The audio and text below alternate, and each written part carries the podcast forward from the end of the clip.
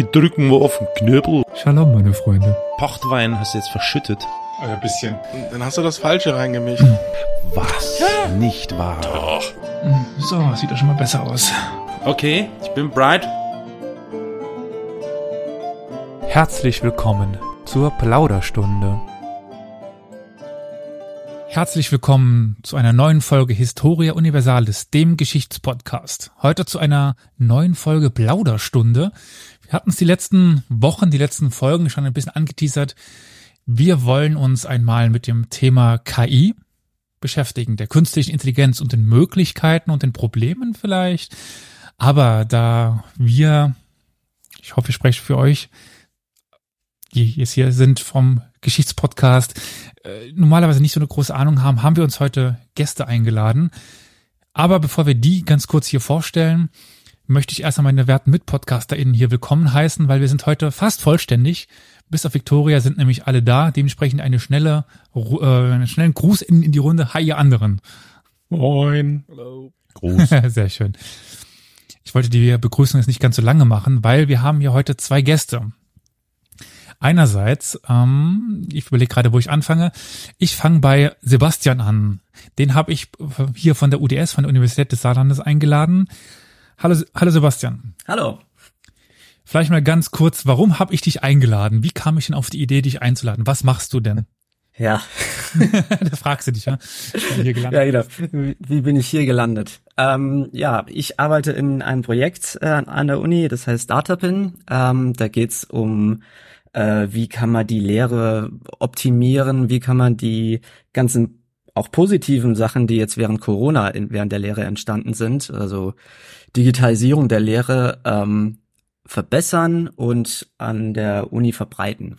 Und da haben wir auch ähm, in einem Projekt zusammengearbeitet ähm, und ja, da kennen wir uns eigentlich her. Nur zum besseren Verständnis, wir sprechen nicht über die Lehre mit Doppel-E, sondern mit EH, ja? Mit EH, richtig. Gut, okay, alles klar, danke. ja, manchmal ist auch viel Lehre in, in der Lehre. manchmal hat das Schnittmengen, ja. Äh, und wir haben da eben auch zusammen, haben wir unter anderem dann hoffentlich in Zukunft mehr mit dem Thema KI zu tun. Aber jetzt, Flo sagte schon, er ist Fan. Wir haben auch jemanden eingeladen äh, von einem Projekt, das, wenn man sich mit Geschichte beschäftigt, hoffentlich schon aufgetaucht ist, spätestens jetzt aber auftaucht. Andi Stauder, hi. Dann auch die Frage an dich, warum habe ich dich denn eingeladen?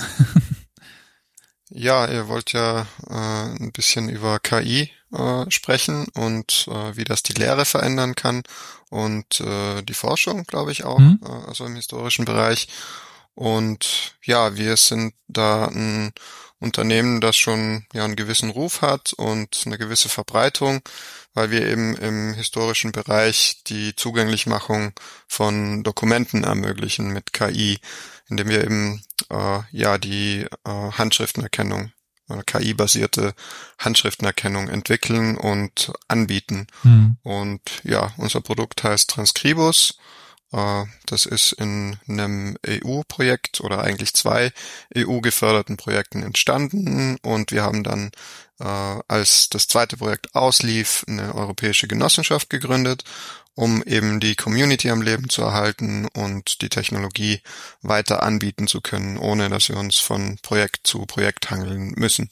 Also im Sinne der Nachhaltigkeit äh, wollten wir da eben was Community-orientiertes aufbauen.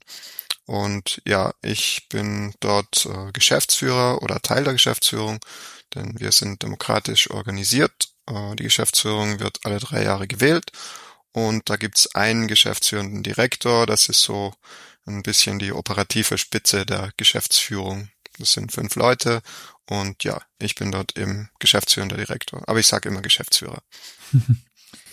Ich weiß nicht mehr genau, wann mir Transkribus das erste Mal über den Weg gelaufen ist, aber für meinen Forschungsbereich hilft es mir jetzt bisher noch nicht so viel, weil ich habe mit russischer Schrift, mit arabischer Schrift und so weiter zu tun. Aber eine gute Bekannte von, von mir ist da immer heilfroh, wenn sie ihre Handschriften des 16. Jahrhunderts durchjagen äh, kann, weil sie die, also da scheitern doch ganz viele dran, aber äh, mit KI kriegt man das dann eben hin. Ja, und Russisch funktioniert auch gut. Okay. Und Arabisch, äh, arabische Schrift zumindest, äh, die funktioniert auch ziemlich gut. Also für äh, osmanisches Türkisch vor allem verwenden wir das. Ist zwar jetzt keine äh, semitische Sprache wie mhm. die arabischen Sprachen eben, äh, aber es hat halt das arabische Alphabet verwendet und das heißt, die Schrift ist dieselbe und da gibt es schon ganz gute Modelle mittlerweile. Deswegen hat es sich gelohnt, dich einzuladen, weil das hatte ich noch nicht mitbekommen. Also habe ich selber was für mich schon jetzt gelernt. Sehr schön. ja. Und wir haben sehr äh, umtriebige Slawistinnen und Slawisten auch unter unseren Usern und äh, die trainieren von ja, äh, Altkirchenslawisch in glagolitischer Schrift bis äh, modernes Kroatisch, eigentlich so alles. Ach, sehr schön. Ah, das freut mich gerade. Ähm, ich hatte da ganz am, also ich muss wirklich schon Jahre her sein, nochmal reingeschaut. Äh, sehr schön. Carol, du hattest die ganze Zeit angesetzt. Kann es sein, dass du etwas sagen Nö. wolltest? Ne, ah, was habe ich? Nee, ich habe wahrscheinlich einfach nur zu laut geatmet. Naja, also ich habe so, so ich habe ganz viele Fragen. Wer hat die nicht, ne? In Zusammenhang mit dem Thema KI und der Anwendung von KI und äh, was damit alles verbunden ist. Generell, auch wenn sich das vielleicht ein bisschen repetitiv anfühlt, habe ich so den Gedanken gehabt, dass es vielleicht ganz sinnvoll wäre, auch wenn wir jetzt in einer Plauderstunde sind, aber unseren HörerInnen vielleicht irgendwie nochmal äh, so die Gelegenheit zu bieten, dass sie thematisch mitkommen. Weil mh, das Thema KI, deswegen sprechen wir ja darüber, ist ja heutzutage in aller Munde, in äh, jeder spricht, jeder liest, jeder äh, hört davon. Und ähm, um es mal mit dem klassischen ChatGPT-Satz zu sagen, es ist wichtig zu verstehen, dass, würde ich jetzt einfach gerne mal so an euch beiden Experten, an dich, Andi, und an dich, Sebastian, die ganz simple Frage stellen wollen, wie man vielleicht am besten eine KI, und ich bin mir gar nicht sicher, ob wir da immer über das Gleiche sprechen, weil ich glaube, da gibt es ja verschiedene Ansätze, oder nennt man es LLM, also Large äh, Language Model oder wie auch immer, wie man das am besten den HörerInnen erklären kann, damit man einigermaßen rallt, was das eigentlich ist. Wir reden ja jetzt hier nicht über Chat-GBT oder so, sondern auch vielleicht schon, aber nicht immer. Und äh, wie könnte man das am besten zusammenfassen, damit es jemand, der ansonsten mit dem Thema so gar nicht in Berührung ist, einigermaßen versteht? Ja, wer soll zuerst? Ich würde sagen, dann Sebastian, Kann- möchtest du anfangen? Ja, kann, also kann ich gerne machen. Äh, was, was ist KI? Hm. Ähm, schwierige Frage erstmal. Ähm, man kann sich das vielleicht als Box vorstellen. Also, man gibt irgendwas rein und am Ende kommt irgendwas raus. In der Mitte passieren irgendwelche mathematischen Operationen. Da sind dann so Sachen wie, wie Neuronen drin, die modelliert werden. Also alles ähm, sehr mathematisch. Ähm, und am Ende kommt irgendwas raus. Und die, die ähm, dieses äh, diese KI, damit die irgendwas schafft, muss die trainiert werden. Gibt es verschiedene Verfahren, wie man das machen kann, ähm, verschiedene Lernalgorithmen, also über überwachtes Lernen, unüberwachtes Verlernen. Aber äh, will ich jetzt Hm. Am Anfang gar nicht so tief rein. Ähm, ja, man, man versucht, diese Blackbox in der Mitte so anzupassen durch Algorithmen, dass am Schluss erstmal das rauskommt, was man erwartet. Und dann will man später dieses Modell, was man dann entwickelt hat, auf irgendwas Unbekanntes anwenden. Mhm. Ich hoffe, das war jetzt nicht Okay. zu abstrakt. Naja, nee, ich glaube nicht. Das ist, glaube ich, ganz gut, wenn man wirklich erstmal abstrakt rangeht. Ähm, ich könnte ja dann vielleicht nochmal im Anschluss ein paar Detaildinge abfragen, aber erstmal eine sehr interessante Erklärung. Ich glaube, das hilft ein bisschen weiter. Wie gehst du denn damit um, Andi? Ähm, ja, ich sag immer fancy Statistik dazu. äh, das ist es im Wesentlichen. Also man äh, schmeißt eine ungeheure Menge Zahlen äh, durch ein Netzwerk von kleinen, ja, Recheneinheiten kann man sagen, durch und am Ende sind die Zahlen irgendwie äh, ummodelliert sozusagen. Mhm, Also es ist eine, eine Abbildung sozusagen. Und äh, das ist so ganz in groben Zügen das Prinzip, aber im, im Wesentlichen stimmt schon. Also man versucht einen Input äh, auf einen äh, Output abzubilden. Ähm, ja, äh, zum Beispiel äh, man will äh, ja für ein Bild wissen, ist das eine Katze oder ein Hund, das auf dem Bild abgebildet ist. Und äh, im Wesentlichen macht man nichts anderes als tausende von Bildern als Katze oder Hund äh, zu kennzeichnen und äh, ja, schmeißt die quasi äh, beim Training äh, in diese Box rein und die Box äh, zieht dann die Merkmale raus, an denen sie erkennt, ob das ein Hund oder eine Katze ist. Und diese Merkmale, die bleiben dann in den einzelnen Teilen dieses äh, neuronalen Netzwerks äh, kleben. Also das, da gibt's eben diese Neuronen, die Sebastian erwähnt hat. Äh, das sind im Wesentlichen nur äh, so äh, kleine Zahlenspeicher sozusagen, mhm. die äh, sich entweder nach oben oder nach unten verändern quasi. Also da wird der Wert eben höher oder niedriger, wenn da äh, eine Zahl ankommt und äh, das entscheidet dann eben anhand der Eigenschaften, äh, jetzt wieder stark vereinfacht, äh, ob sich das jetzt nach oben oder nach unten bewegt und man hat dann Knoten aus einem Haufen dieser mhm. quasi kleinen Messwerke und die spezialisieren sich dann, also man kann das dann auch äh, nachweisen auf gewisse sogenannte Features, eben Eigenschaften der Bilder. Man kann dann auch äh, ermitteln, welcher äh, Knoten sozusagen konzentriert sich jetzt äh, auf die Form der Ohren zum Beispiel oder wie weit die Augen auseinander sind oder solche Sachen. Und äh, daraus abstrahiert das quasi, was unterscheidet ein Hund von einer Katze. Mhm. Und ja, also im Wesentlichen wirklich Statistik sozusagen. Man schmeißt da Milliarden von Pixeln rein, denn alle Bilder zusammengezählt sind ja eigentlich nur viele Bildpunkte äh, und äh, kann dann am Ende äh, sagen, wie sich diese äh, ja, äh, Ansammlungen von Pixeln voneinander unterscheiden. Genau, also ich kann da vielleicht noch was zu sagen. Ähm, das war jetzt ähm, unüberwachtes Lernen. Also man lässt praktisch die ja. Statistik entscheiden, ähm, wie sie die Pixel interpretiert, also wie kann man die irgendwie clustern und da Informationen draus filtern. Ähm, da gibt es vielleicht noch ein anderes Beispiel. Also stellt man sich zum Beispiel vor, man hat jetzt eine Obstkiste. Und da sind ganz viele ähm, unterschiedliche Obstarten drin und man will jetzt diese nach, ähm, äh, nach dem jeweiligen Obst sortieren. Dann kann man das auf verschiedene Weisen machen. Man kann jetzt zum Beispiel jetzt nach Farbe ordnen. Das heißt, man hat da einen Stapel mit nur Erdbeeren zum Beispiel und nach äh, Äpfel, die sind manchmal grün und manchmal rot. Gut, die kommen dann mal da und mal da vor. Ähm, aber so werden im Prinzip ähm, Merkmale bestimmt, ähm, und dann praktisch die, die Information geclustert und anhand derer kann man dann bestimmen, ähm, um welches Obst sich äh, mhm. zum Beispiel handelt. Mhm. Gute, gute Erklärung, guter Ansatz. Mhm. Wobei äh, das mit den Hunden und Katzen ist eigentlich schon Supervised Learning, weil äh, ich ja zuerst die Daten label. Also das heißt, ich vergebe ähm, äh, ja eine Kategorie Mhm. Und äh, unsupervised Learning ist, äh, wenn ich quasi äh, in, im Datensatz äh, Sachen zu finden versuche, die sich auf irgendeine Art unterscheiden. Und ja. hinterher sage ich dann, äh, das sind Hunde und das sind Katzen. Also es, ja. das heißt, ich kann das auf die Weise auch machen, aber ich weiß vorher nicht, sind da Hunde, Katzen äh, und Mäuse drin mhm. zum Beispiel.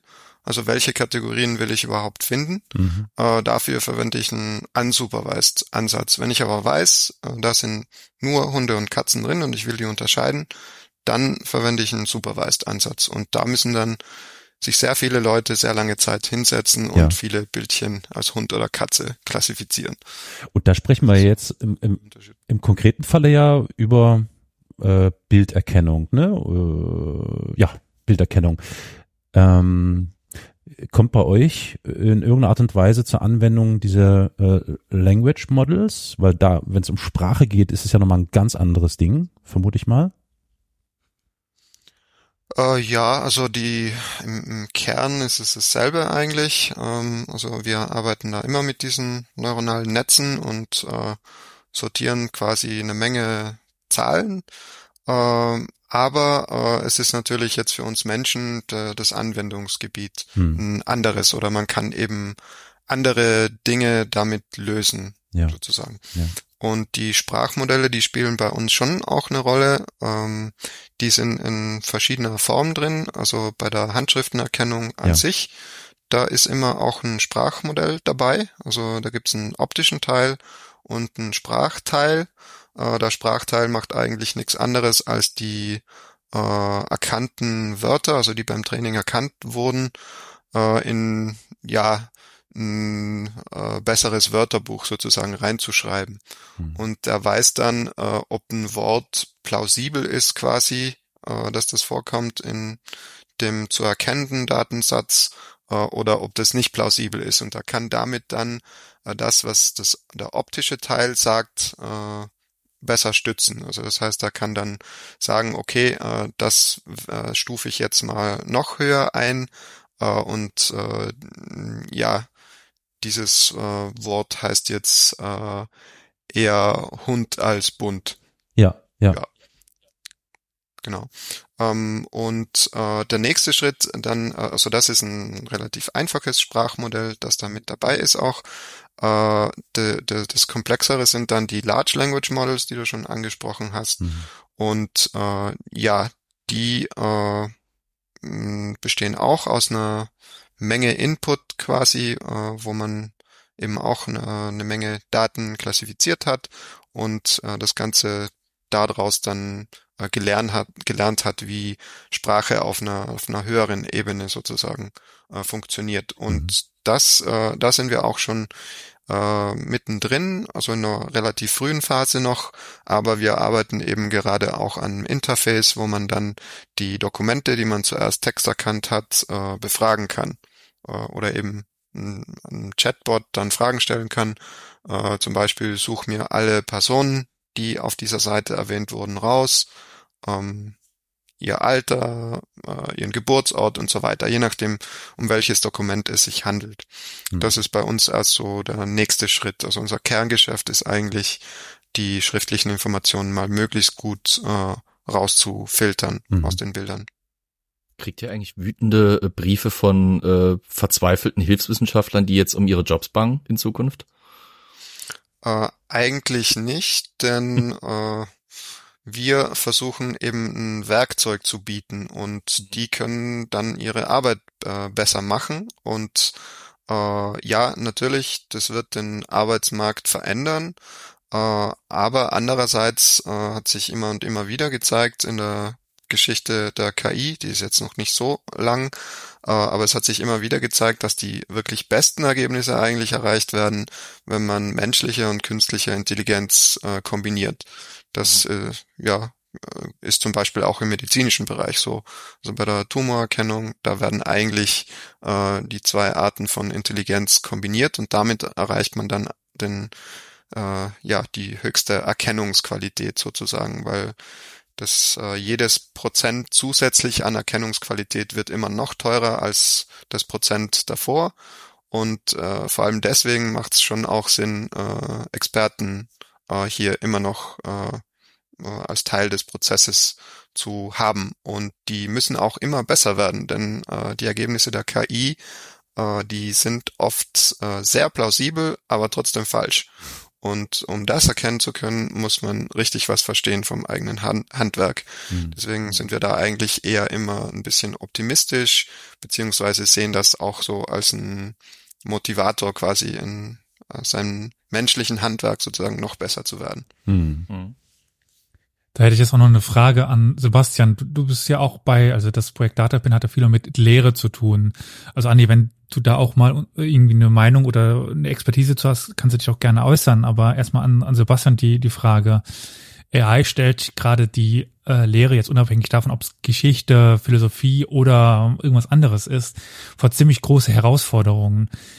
Was habt ihr denn Stand jetzt als die großen Herausforderungen für die Lehre, sei es jetzt vor allen Dingen Universität, äh, aber theoretisch auch andere Bereiche? Was ist denn da für euch die große Her Herausforderung aktuell? Ähm, ja, also die große Herausforderung ist, dass die äh, Studierenden jetzt häufig der Meinung sind, ich werf die Frage einfach äh, bei ChatGPT rein, die ich habe von irgendeiner Hausarbeit oder so, ähm, und kopiere das, was ähm, ChatGPT ausgibt, eins zu eins ohne das zu reflektieren. Und ähm, dann ist es, wie gesagt, auch schon oft so, dass die Antworten zwar sehr gut klingen, ähm, aber vom Inhalt oft falsch sind. Das heißt, wir müssen wegkommen von Aufgabenstellungen, die einfach nur Wissen abfragen, sondern man muss hinkommen zu Aufgabenstellungen, die Zusammenhänge abfragt. Oder man kann auch ChatGPT in die universitäre Lehre oder auch in die Schullehre ähm, integrieren, indem man sagt, kommt, äh, hier ist eine Aufgabenstellung, lasst euch das mal von ChatGPT beantworten, aber dann reflektiert die Antwort mhm. auch. Mhm. Also was ist gut daran, was ist schlecht daran? Ähm, genau, solche Punkte. Das muss in Zukunft viel verstärkter gemacht werden. Das ist natürlich auch Aufwand für, für die Dozierenden und für die, die Lehrenden im Allgemeinen, weil man eben so, sage ich jetzt mal, Kategorie 1 Aufgaben einfach ähm, Faktenwissen abfragen, nicht mehr so gut einfach machen kann. Ne? Also die, die Studenten sind ja nicht blöd. Die, die wissen genau, dass sie ähm, diese Tools eben nutzen können. Und ähm, also meiner Meinung nach sollen sie das auch, weil ähm, KI wird nicht mehr verschwinden aus unserem Leben. Ähm, und wir müssen einfach lernen, die damit richtig umzugehen. Hm. Also fast schon in die Richtung, oder nicht nur fast, aber ja, in die Richtung von dem, was, was Andi gerade sagte, dass KI alleine eben nicht die Antwort ist, sondern dass es auch immer eine Einordnung des Ganzen braucht und ähm, man sich eben nicht hundertprozentig darauf verlassen kann, sondern dann es eben eine andere Fähigkeit gibt, äh, also eine andere als das, was zu was zuvor war. Das bekomme ich auch so ein bisschen mit, wenn wenn nämlich jetzt in die Geschichte abbiegen. Äh, die klassische Prüfungsleistung im Geschichtsstudium ist ja die Hausarbeit. Oh Gott, ja. Also viel schreiben. Und jetzt könnte man das ja natürlich von der Maschine übernehmen lassen. Also ich ich bin selber leider noch nicht ganz so tief drin, aber es gibt sicherlich auch ähm, eine KI, mit der man eine komplette Hausarbeit schreiben könnte. Klar. Und das erfordert dann natürlich ganz neue auch Prüfungsaufgaben. Das ist ganz interessant. So. Ja, auch aus der Sicht von mir als, als Lehrender, sich da mal Gedanken drüber zu machen, was die Zukunft da so, so bringen könnte. Genau, man muss auch ähm, lernen, wie man richtige Prompts jetzt zum Beispiel für ChatGPT formuliert. Ja. Also wenn ich da eine schlechte Frage stelle, dann kriege ich auch eine schlechte Antwort. Ja. Und ähm, einfach diese Kompetenzen zu haben, dass man eine Frage richtig formulieren kann, da macht man sich im Prinzip ja selber schon Gedanken drüber. Hm. Also im Prinzip ist das ja auch schon eine Auseinandersetzung mit dem Thema und eine eigene Leistung. Hm. Ja. Wie ist denn das? Ich habe jetzt zum Beispiel, äh, Entschuldigung, wenn ich da reingrätsche. No. Äh, ich habe es jetzt, ich finde es, wir sind immer wieder sehr aktuell und und nah am Zeitgeist, weil Arte hat jetzt vor ein paar Tagen eine, eine, Umfrage auf YouTube auch gestartet, wo eben die Leute mal sagen sollen, wieso ihr ihre Position zu KI sind. Da habe ich das Problem auch mal reingepostet. Wenn man zum Beispiel ChatGTP was fragt und eben zum Beispiel zu einem historischen Thema, ähm, dann hat das Programm meines Erachtens diese Tendenz, krampfhaft eine Antwort zu liefern, ob die jetzt plausibel ist oder nicht, spielt keine Rolle. Erstmal was raushauen und der Benutzer wird dann quasi schon antworten, ob er das für richtig hält oder nicht und dann kann sich quasi ChatGTP beim nächsten Mal nochmal was überlegen. Also ich habe das zum Beispiel auch schon gehabt, dass da, äh, ich habe ein Programm was gefragt, also dieses Programm was gefragt, es hat mir eine Antwort gegeben, ich habe gesagt, das scheint mir nicht plausibel, ich finde nicht das, was du sagst. Dann gab es mir eine neue Antwort, dann nochmal eine neue Antwort. Wie, wie ist denn das zu erklären zum Beispiel? Wie verstehe ich das? Warum macht das Programm das? Ja, das, äh, ich kann das beantworten, wenn ihr wollt. Echt? Kannst ja. du das? Ich bin gespannt. Okay. Äh, ja, äh, das nennt sich Halluzinieren, auch in der mhm. Fach, Fachsprache. Also wenn das Modell Dinge erfindet, die gar nicht da sind, die aber trotzdem mhm. plausibel sind. Und ähm, ja, das liegt im Wesentlichen daran, dass es äh, sein, sein Bestes tut, äh, die Frage richtig zu beantworten und wie gesagt, am Ende des Tages ist es fancy Statistik. Also es versucht eine Antwort äh, zu liefern, die möglichst gut, möglichst gut zu dem passt, was es gelernt hat. Mhm. Und äh, was, äh, worauf das Modell sehr stark trainiert wurde, ist äh, einen wohlgeformten Output zu liefern. Also der mhm. äh, ja in natürlicher Sprache formuliert ist, äh, möglichst keine äh, rein sprachlichen Fehler enthält äh, und äh, plausibel wirkt. Und äh, das ist eben das, was dann äh, darüber hinwegtäuscht, dass die eigentlichen Informationen dann äh, sehr schlecht äh, aussehen können. Also das heißt, die, die oberflächliche Güte, die ist sehr hoch bei diesen Modellen mittlerweile. Mhm. Äh, Mhm.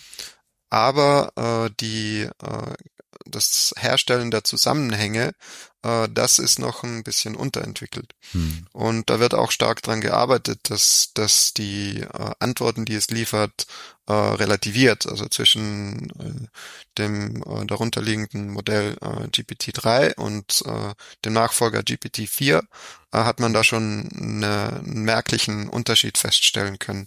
Das ist Mhm. viel stärker mittlerweile relativiert und sagt, ähm, ja, die, Info die Informationen, die ich gerade geliefert habe, die können falsch sein. Da bin ich mir nicht ganz so sicher und so weiter. Also das heißt, das wird mittlerweile schon auch berücksichtigt, ähm, äh, dass da ein bisschen ein Disclaimer auch immer äh, dabei ist.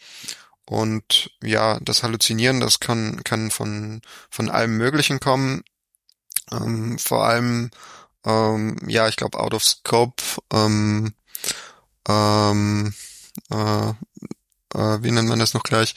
Äh, out of scope äh, Input. Also wenn das Modell etwas erhält, worauf es nicht so wirklich trainiert worden ist, dann äh, halluzinieren die besonders gerne. Also das heißt, äh, sehr schwierige Fragen erhalten dann oft sehr kreative Antworten, äh, die doch irgendwie dann realistisch wirken, aber es nicht wirklich sind. Und den äh, KI-Modellen, die wir derzeit haben, das abzugewöhnen, das ist im Moment eine äh, ja der größten Forschungsfragen oder einer der Bereiche, an denen am meisten gearbeitet wird. Also die können sehr gut lügen sozusagen, ohne böse Absicht. Oh ja. Äh, ja, die spinnen einfach äh, Seemannsgarn dann, kann man sagen. Wir hatten es mal in einer anderen Folge, da hatte ich das schon äh, wie vom Donnergerütt berichtet, dass, äh, dass ich zum Beispiel sowas zu regionalgeschichtlichen Thema gefragt hat, einfach mal aus Spaß an der Freude, um mal zu gucken, was es so kann. Und es hat mir schwachsinnige Antworten geliefert. Und als ich dann gesagt habe, wo sind die Quellen dafür, wurde ich sehr stutzig, weil die Quellen wirkten extrem plausibel, waren aber erfunden.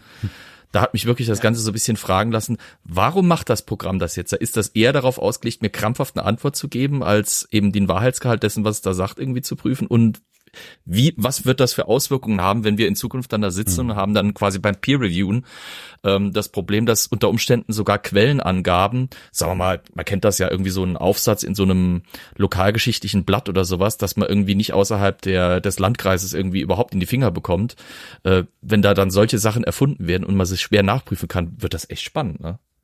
Das, ich finde, das ist generell, das ist generell die Krux an diesen KI-Systemen, die jetzt Verwendung finden. Also sprechen wir jetzt von diesen Sprachmodellen natürlich äh, vorrangig, dass da so eine Anthropomorphisierung stattfindet, also so von Menschlichung einerseits, andererseits gibt's aber auch so die Fraktion, die dann so in Richtung ganz klassisches Computersystem hingeht. Und ich glaube, daher rührt auch diese diese Unsicherheit bei den verschiedenen Fraktionen, die es gibt. Ne? Es gibt ja die einen, die sagen, wir müssen die KI umarmen und ja, willkommen heißen. Die anderen wünschen sich das total weg und haben die absoluten Dystopien vor Augen. Und äh, da so ein Gleichgewicht zu finden, das finde ich schon sehr, sehr spannend. Und deswegen finde ich, ist es wahrscheinlich wirklich eine sehr große Herausforderung für die Lehre, einerseits damit irgendwie den richtigen Umgang zu finden, weil man, glaube ich, deutlich mehr Arbeit ähm, investieren muss in äh, den Check äh, der, der ganzen Arbeiten und der ganzen Informationen, die von Studierenden eingereicht werden. Was, also das, der Arbeitsaufwand muss ja enorm sein. Im Gegensatz dazu äh, ist äh, da wieder so dieses, diese un, dieses Ungleichgewicht, dass die Studierenden wie du es ja schon gesagt hast, Sebastian, glaube ich, ne? Bin mir nicht sicher, ob Sebastian ja. oder Andi war, aber ich glaube Sebastian, ja. dass die halt einfach relativ unreflektiert, so computersystemmäßig, so wie ich frage jetzt mal Google, ähm, da irgendwie ein paar Fakten abfragen und das Ergebnis haben wir ja gerade erwähnt. Also das ist extrem interessant. Aber ich glaube, du hattest gerade auch Luft kurz, Sebastian, ne? Du wolltest was sagen eigentlich dazu. Ähm, ja, genau, zu dieser ähm, Halluzination von Quellen. Das war vor allem jetzt bei GPT-3 ähm, sehr häufig so, dass da Quellen einfach erfunden wurden von dem äh, von der KI. Ähm, mhm. Mittlerweile gibt's ja GPT 4, da ist es schon etwas besser geworden. Also da werden jetzt auch Links zu den äh, Papers äh, mitgeliefert, mhm. so dass man zumindest verifizieren kann, dass diese existieren. Ob das jetzt wirklich stimmt, was der Chatbot behauptet, dass da drin steht, das ist nochmal eine andere Geschichte. Aber zumindest ähm, werden jetzt mehr Quellen mitgeliefert. Mhm. Ja. Ich hätte eine kleine technische Frage. Und zwar, ich habe mal gehört, dass man gar nicht mehr richtig nachvollziehen kann, was die KI wirklich macht, sondern wirklich nur den Input hat hm. und dann das, was rauskommt. Na, Blackbox halt, ne? Oder? Ja, weil ihr das um, eben ähm, auch als Box bezeichnet ja, klar. Ja, also äh, wie gesagt, äh, das hängt ein bisschen von der Netzarchitektur und auch von der Größe des Modells äh, ab. Die Large Language Models, die heißen nicht ohne Grund so. Das heißt, je größer die sind, desto schwieriger ist es auch das Nachvollziehen, aber es ist nicht unmöglich. Also das heißt, diese ähm, ja Nachvollziehbarkeitsforschung quasi äh, die ist schon sehr wichtig und da wird auch einiges äh, darin investiert, zu verstehen, warum äh, macht das Modell das so und äh, man kann auch eben den, den Ort äh, gewisser Features oder eben Elemente, äh, Informationselemente in einem Netz äh, lokalisieren und äh, auch modifizieren. Also das heißt, man kann das Modell dann auch dazu bringen, äh, etwas Gewisses zu sagen. Also man kann äh, zum Beispiel den Wert für einen gewissen Ort einfach austauschen äh, mhm. im Modell selbst und dann äh, wird das behaupten, dass der Eiffelturm in New York steht. Äh, nur weil ich eben äh, New York und Paris ausgetauscht habe gegeneinander. Äh, äh, ja, und das ist eben auch äh, sehr wichtig, um diese Halluzinationen dann aufklären zu können und beseitigen zu können. Mhm. Das heißt, da wird schon auch äh, manuell beziehungsweise teilautomatisiert äh, geschraubt an den Modellen und versucht, sie eben erklärbarer zu machen. Aber ja, das ist halt äh, auch wieder eine Menge Arbeit und äh, hat eine gewisse Komplexität und kann halt nicht für jeden Einzelfall dann immer auch geleistet werden. Wir werden sehen, ob in Zukunft die, die Modelle dann auch ähm, ja bessere äh, Features für einen User bieten, um äh, die Erklärbarkeit des Modells auch für diesen zu gewährleisten. Also das Modell äh, über sich selbst zu befragen, das ist schon was, äh, was dann auch wünschenswert ist. Ähm, und äh, generell äh, wollte ich auch noch eben auf das Thema Lehre zurückkommen. Äh, ich glaube, es ist wichtig, dass man KI auch lehrt äh, und einsetzt, äh, um nicht einen praxisfernen Unterricht irgendwie äh, dann äh, passieren zu lassen. Hm. Denn äh, ja, ich habe das, ich bin äh, auch äh, äh, gelernter Übersetzer, also ich habe vor äh, Urzeiten auch mal ein Übersetzerstudium gemacht ähm, und damals ist das mit der KI so langsam losgegangen. Also ich war 2013 mit einem Doktorat dann auch fertig. Das heißt, ich war noch nicht so wirklich in der Blütezeit äh, äh, im, im Studium, wo das losgegangen ist.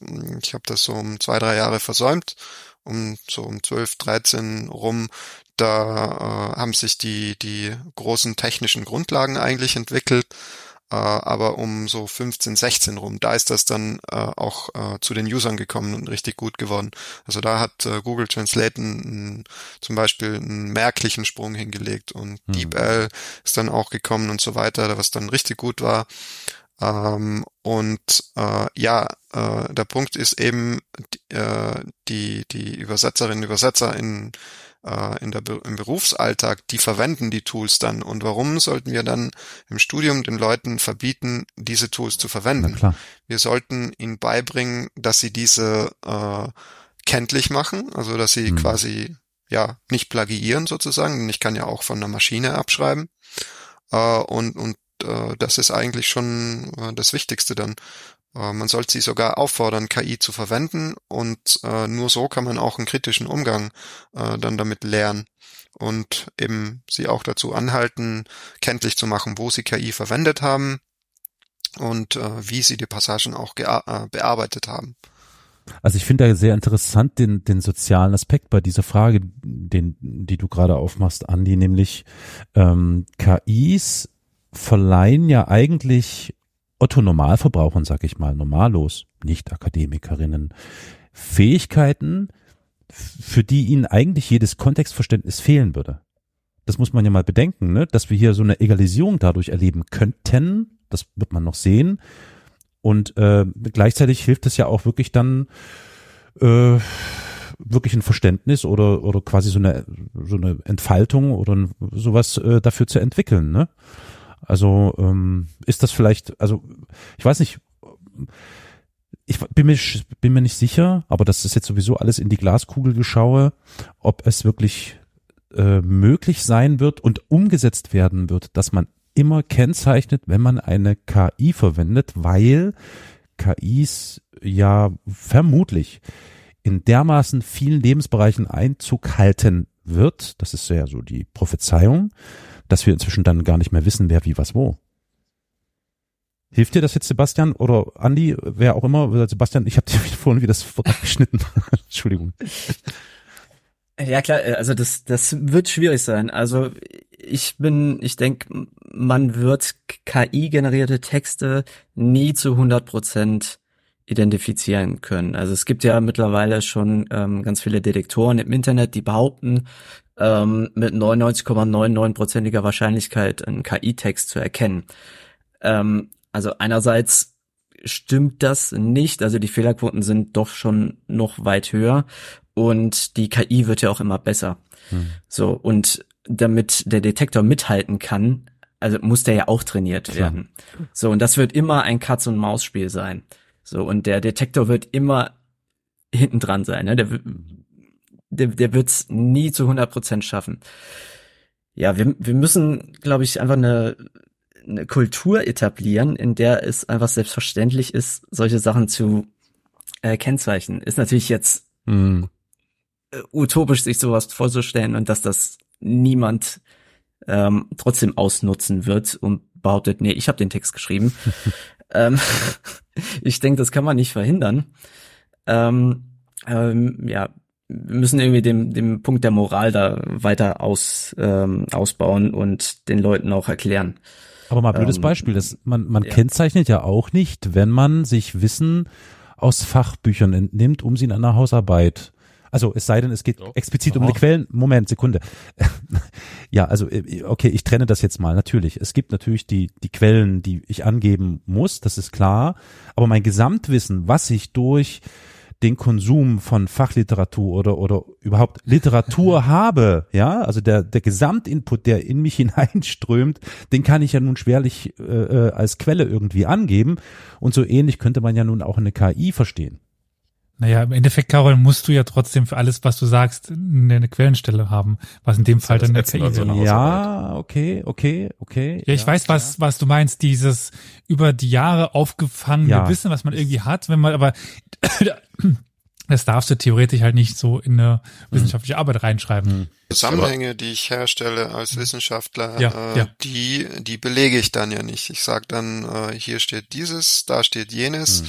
äh, und ich stelle jetzt einen Zusammenhang dazwischen her und äh, die, die, die Grundlage, diesen Zusammenhang herstellen zu können, die habe ich mir auch angeeignet. Das ist ja auch hm. Training sozusagen, mhm. dass da in mich äh, reingeflossen ist. Ich glaube, in, in die Richtung geht das. Ja. Und ähm, ja, äh, und die die KI, äh, ja, die macht was was ganz Ähnliches. Äh, die Frage ist halt, ja, was bedeutet das dann praktisch? Hm. Also was was mache ich dann äh, mit mit der KI? Also die ist letztendlich ist ist ein Werkzeug. Also ich kann das äh, äh, zum Guten wie zum Bösen ja, äh, verwenden, wie alles also andere ich, auch.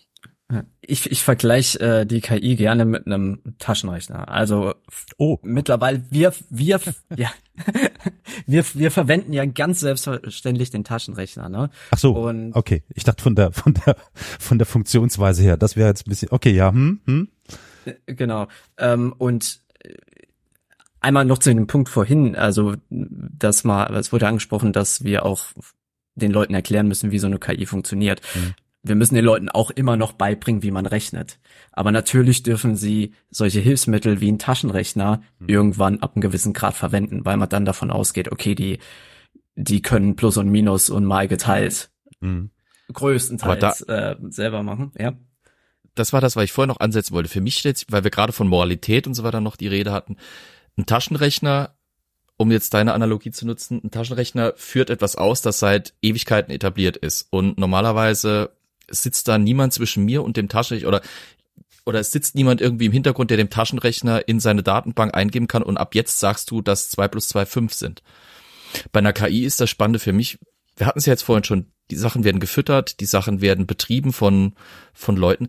was haben wir überhaupt eine Möglichkeit, da eine Transparenz zu wahren, um zum Beispiel zu verhindern, dass ganz gezielt ja, auch gerade hinsichtlich solcher Sachen, wie wir es jetzt eben hatten, geschichtlicher Fakten oder sowas, mhm. da du hattest, du hattest vorhin gesagt, wenn ich will, kann ich quasi der KI eintrichtern, der, der, der Eiffelturm steht in Paris, einfach indem ich, äh, Quatsch, in, in, in New York, weil ich einfach den, den Location Code quasi für Paris mit New York vertausche. Wenn wir da schon von Moralität reden, wie, wie, wie sind wir denn, wie weit sind wir denn da eigentlich, um eine Transparenz zu haben, was, mit was wird die KI gefüttert, was macht die KI, was kann die KI, wer kontrolliert die KI? Ich denke da immer an diesen Spruch Und von, was, von was kann die dann? Konstantin von Notz, der mal irgendwie vor zwei Monaten oder drei Monaten gesagt hat, was war irgendwie, man müsse die Geheimformel bei KIs prüfen können, wo ich so dachte, what the, f das ist ein Digitalexperte, der redet von einer Geheimformel, die geprüft werden kann. Ich halte das für sehr schwierig, aber jetzt deine Frage, Flo, an Andi, an Sebastian. Ich bin gespannt, was geantwortet wird. Ja, ich auch. Ähm, ja, äh, letztendlich geht's halt um Regulierung. Also ich kann was vorschreiben, das heißt nicht, dass das dann auch so genau passieren wird, äh, aber ich kann es halt äh, ahnden, wenn ich es dann nachweisen kann. Das, äh, mhm. Bei, keine Ahnung, Straßenverkehrsordnung, Waffengesetze, wenn man es ein bisschen dramatischer haben will, ist das ja genau dasselbe. Ähm, ich darf da gewisse Dinge nicht tun, aber ich kann sie trotzdem tun. Also die, mhm. die Regulierung, die kann was nicht verhindern, aber sie kann es zumindest steuern. Und ähm, hier wird es halt ähnlich werden äh, mit einem großen Unterschied und der ist halt die, ja, die Singularität. Ich glaube, mhm. die müssen wir auch mal ein bisschen ansprechen. Oh ja. Also wir wissen nicht, wie schnell sich das weiterentwickeln wird und äh, auf welche Art. Also wir äh, unser, unsere Fähigkeit, die Zukunft vorherzusagen, was das, was die Technologie anbelangt, äh, die äh, wird weniger gut oder das heißt die die Szenarien äh, Breite sozusagen, äh, also der Trichter, der sich da auftut, der, der wird immer breiter, also in wie viele Richtungen das äh, quasi sich entwickeln kann. Und äh, da ist dann die Frage, ob äh, eine Regulierung dann überhaupt noch funktionieren kann. Äh, sieht derzeit mal schon so aus. Also die EU äh, ist, hat ja da eine Vorreiterrolle. Die versucht sich da wirklich äh, ins Zeug zu legen und äh, praktikable, aber auch äh, nützliche Regeln zu schaffen mhm. dafür, was man mit KI darf oder nicht. Auf der anderen Seite haben wir halt China als das Gegenbeispiel, wo der Technologiestandard ähnlich hoch ist, aber wo die Regulierung ganz äh, anders aussieht. Ja, ja. Äh, nicht unbedingt schwächer, nur anders ausgerichtet. Also alles, was irgendwie dem Staat nutzt, kann man und darf man dort ja machen und kriegt dann sogar noch äh, Milliarden Dollar dafür. Ähm, ja, also das heißt, äh, es ist einfach die Ausrichtung anders und was dann langfristig passiert und ob sich das äh, auch von einem quasi totalitären Staat äh, einsperren lässt, äh, mhm. das werden wir sehen. Also ja. Hat, es, es erinnert ein bisschen an die an die Genetik, an die Gentechnik ja. äh, in den frühen 90ern. Da glaubte jeder, dass wir jetzt dann alle gleich mit drei äh, Augen und vier Armen rumlaufen, wenn wir nicht aufpassen. Äh, das sind so ein bisschen die Horrorszenarien. Mhm. Äh, aber ja, auch da haben wir es irgendwie geschafft, das zu regulieren.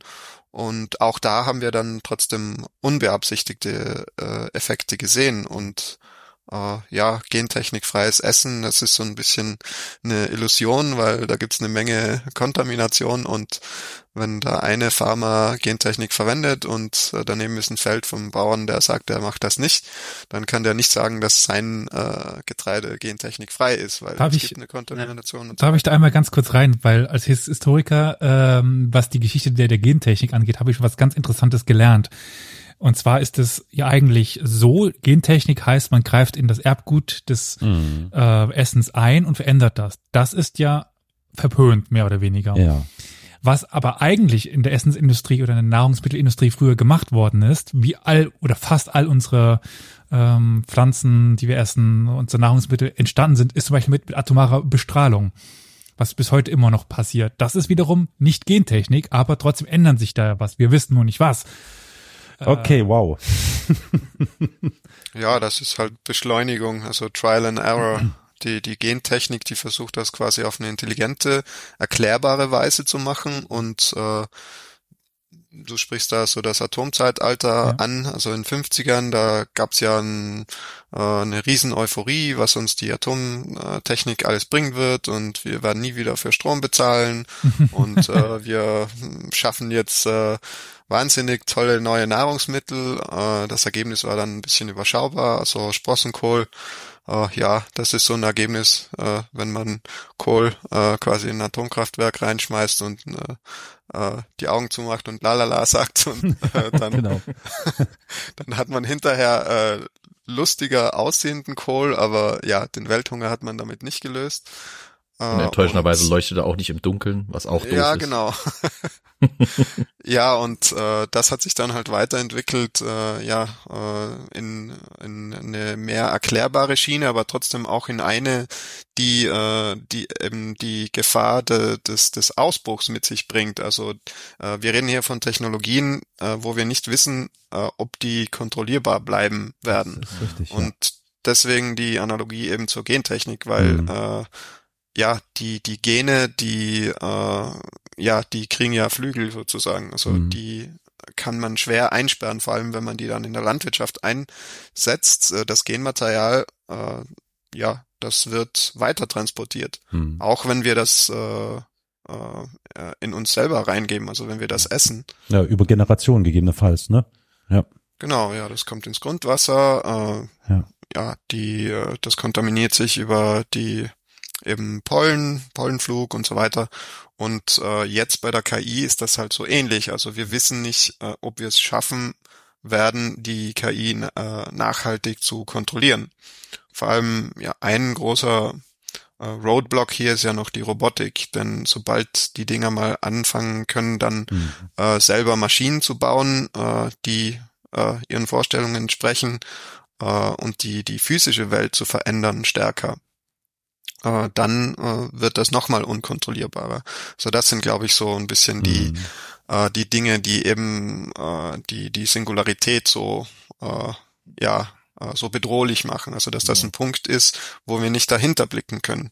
Ich meine, wir konnten nie in die Zukunft blicken wirklich, aber wir konnten relativ sicher sagen, wie sich die Technologie in den nächsten zehn Jahren entwickeln wird. Und äh, dieser Zeitraum, der schrumpft immer näher zusammen. Früher in der KI, da waren fünf Jahre ein äh, überschaubarer Zeitraum. Mittlerweile sind fünf Monate schon schwierig. Also es mhm. kommt fast jede Woche irgendwas mittlerweile bahnbrechendes raus, wo früher Monate oder Jahre dazwischen waren. Und mhm. ja.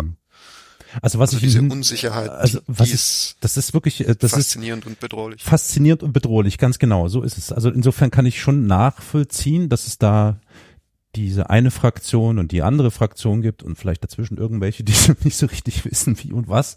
ähm, was ich ja wirklich äh, beängstigend tatsächlich finde, wir haben ja gerade drüber gesprochen, ist die Tatsache, dass es ja tatsächlich irgendwie einerseits sinnvollerweise Bestrebungen gibt, das in irgendeiner Art und Weise kontrollieren zu wollen. Andererseits besteht natürlich dann das Missbrauchsrisiko, das hast du ja angesprochen. Was natürlich bei, äh, äh, bei einer Potenzierung von Netzwerkeffekten ein richtiges Problem darstellt, weil wir einfach nicht voraussehen können, wie was wo.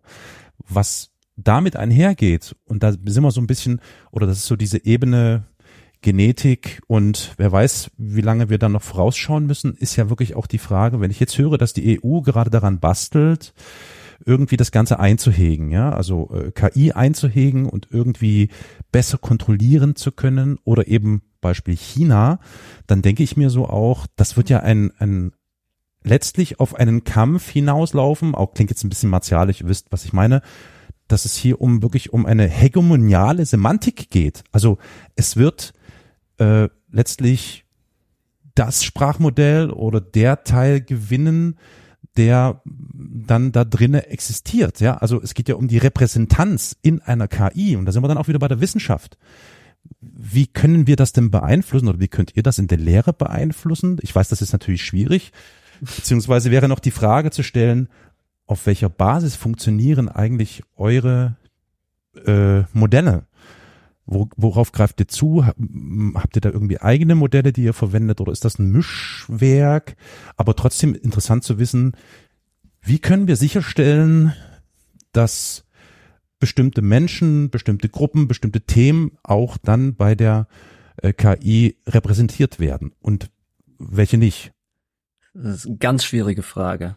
Also ich, ich glaube, da haben sich viele schlaue Leute bereits mit befasst und ähm, ich habe bisher jetzt noch keine gute Antwort gehört, wie man das regulieren kann.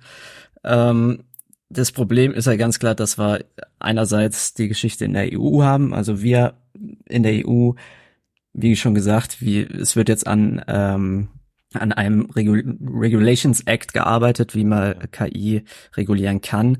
Ähm, aber selbst da besteht schon die Gefahr, dass äh, auf trotzdem auf Grundlage obwohl alles reguliert ist, ähm, oder sag ich mal, es wird ja nur die unterste Ebene reguliert.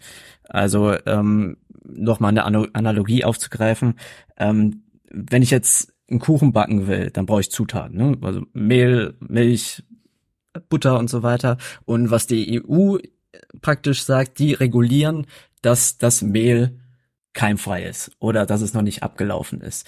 Was ich jetzt als Bäcker aber mit diesen Zutaten mache, wie ich die zusammenmische, ob ich die vielleicht noch stehen lasse oder da irgendwas anderes reinmische, das kann die EU nicht beeinflussen. Eben. Ja? Und das, was im Endeffekt dann beim Endnutzer ankommt, ähm, ist in dem Sinne nicht kontrollierbar. Und ich denke, wir, wir werden da ein großes Problem haben. Ähm, ich kann ich, ich kann mir keine gute Lösung aktuell vorstellen, wie das äh, aussehen soll. Vor allem weil eben, wie schon gesagt, andere Länder, andere Kontinente mit der, mit der Frage ganz anders umgehen. Also man müsste sich eigentlich einigen auf, auf eine Regulierung, aber das wird in naher Zukunft nicht passieren. Einigen im Sinne von global. Nicht nur genau. äh, auf ein bestimmtes Gebiet bezogen, sondern eigentlich global. Ja. Genau. Wie es war ja damals, ähm, als FCKW noch überall Mhm. ähm, drin war, da hat man ja auch irgendwann festgestellt, oh, das Ozonloch verschwindet und man konnte das genau darauf zurückführen, auf FCKW. Hm. In dem Fall hat sich die Menschheit als Ganzes wirklich einigen können, ähm, FCKW zu verbieten und dadurch äh, konnte das Ozonloch verkleinert oder sogar geschlossen werden. Ähm, aber es musste eben erst, sag ich mal, ein großer Knall kommen, äh, dass man festgestellt hat, oh, die Ozonschicht ist weg. Hm. Und wir brauchen die zum Überleben. Hm. Das reicht heute ja nicht mehr. Ich meine, schaut mal globale Umweltpolitik und so, ne?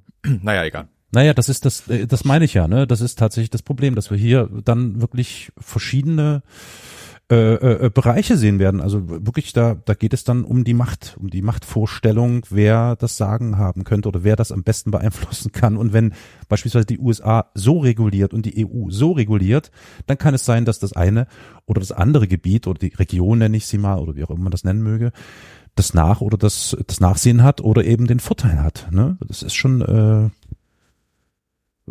irgendwie shady.